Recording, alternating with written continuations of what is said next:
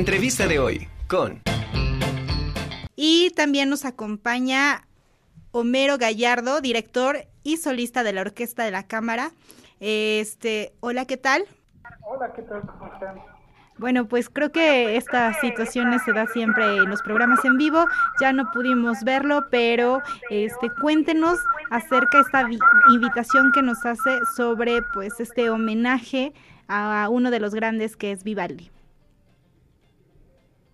Eh, creo que ya se cortó, ¿verdad? No, no, nosotros, sí, lo escuchamos. Nosotros sí lo escuchamos muy bien. Ah, ok. Bueno, pues vamos a hacer unos conciertos. Fui beneficiado con, con el PECDA, con el programa del PECDA. Y eh, pues vamos, como resultado del, del proyecto, es hacer cuatro conciertos, los cuales los vamos a llevar a cabo mañana, este sábado, este domingo y el próximo domingo. ¿Por qué Vivaldi y por qué el cambio climático? Pues porque es algo que se vive hoy en día, ¿no? O sea, es como muy visible los cambios bruscos, por ejemplo, de, del clima, ¿no? De temperatura. Vemos, de hecho, pues mucha basura, mucha contaminación en, en las calles, en las playas, en diferentes lugares. Y pues Vivaldi tiene la temática precisamente de, en su música narra la manera en la que en esa época se veía la, la naturaleza, ¿no? Que es muy distinto de lo que probablemente es ahora. Entonces lo que vamos a tratar de hacer es como crear una analogía y partir de eso para, para hacer visible sobre todo que, pues digamos, lo que escribí Vivaldi ya no corresponde a lo que estamos viendo nosotros por el deterioro que hemos hecho del mismo, del mismo planeta. ¿Cómo nace esta idea de juntar a Vivaldi con el cambio climático? ¿Por qué asociarlo directamente con este, eh, con este artista de la música clásica? Pues porque Vivaldi, bueno, las cuatro estaciones son cuatro conciertos diferentes, ¿no? Corresponden a un a una parte de su obra que es el, el cimiento de la armonía y de la invención. Y bueno, eh, esta música tiene la característica de que hay, por así decirlo, unos poemas, ¿no? Que bueno, quizá no se podrían como catalogar tanto como poemas, pero hay un escrito y la música narra la historia que está escrita en esos sonetos, ¿no? en, esa poesía. Y bueno, la manera en la que está escrito es para orquesta de cuerdas y bajo continuo y para violín solista. El solista es el narrador de la historia, ¿no? Va narrando una historia y la orquesta funciona como una escenografía de, de esta historia. Entonces, la manera de hacer la analogía precisamente es eh, tratar de reinterpretar el texto de una manera un poco distinta para poder crear ahí el vínculo, ¿no? Y traspasar los ideales de Vivaldi dentro de un ámbito contemporáneo como es el cambio climático me parece bastante, bastante interesante. Pero puede contarnos también un poco de cuál, cómo fue este proceso de, de, creación hacia, hacia el que usted fue elegido este, como beneficiario del programa de estímulos de la creación y el desarrollo artístico. ¿Cómo fui elegido?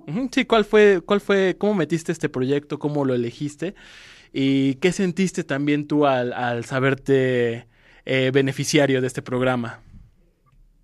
Bueno, pues eh, hay programas o hay sí programas, ¿no? Que apoyan a, a, proyectos artísticos.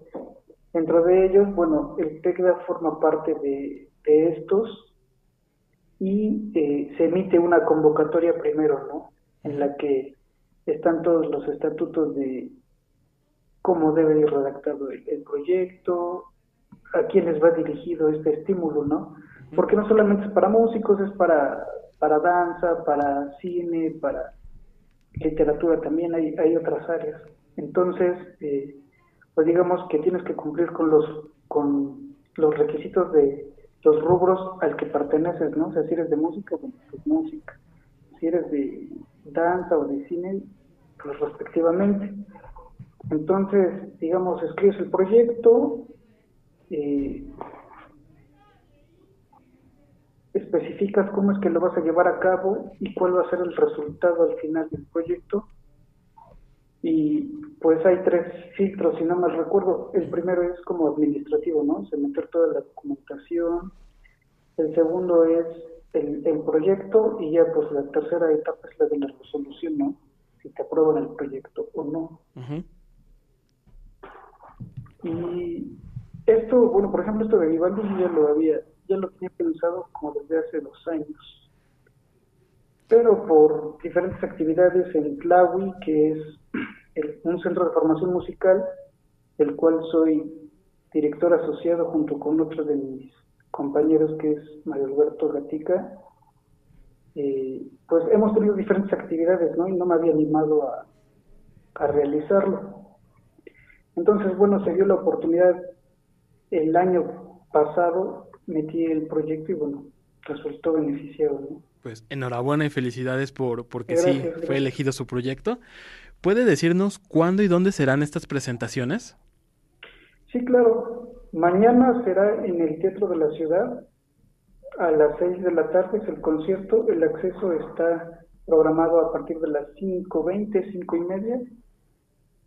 Eh, en el Teatro de la Ciudad está en Avenida Don Juan de Palafox y Mendoza, número 14, en el Centro Histórico de Puebla.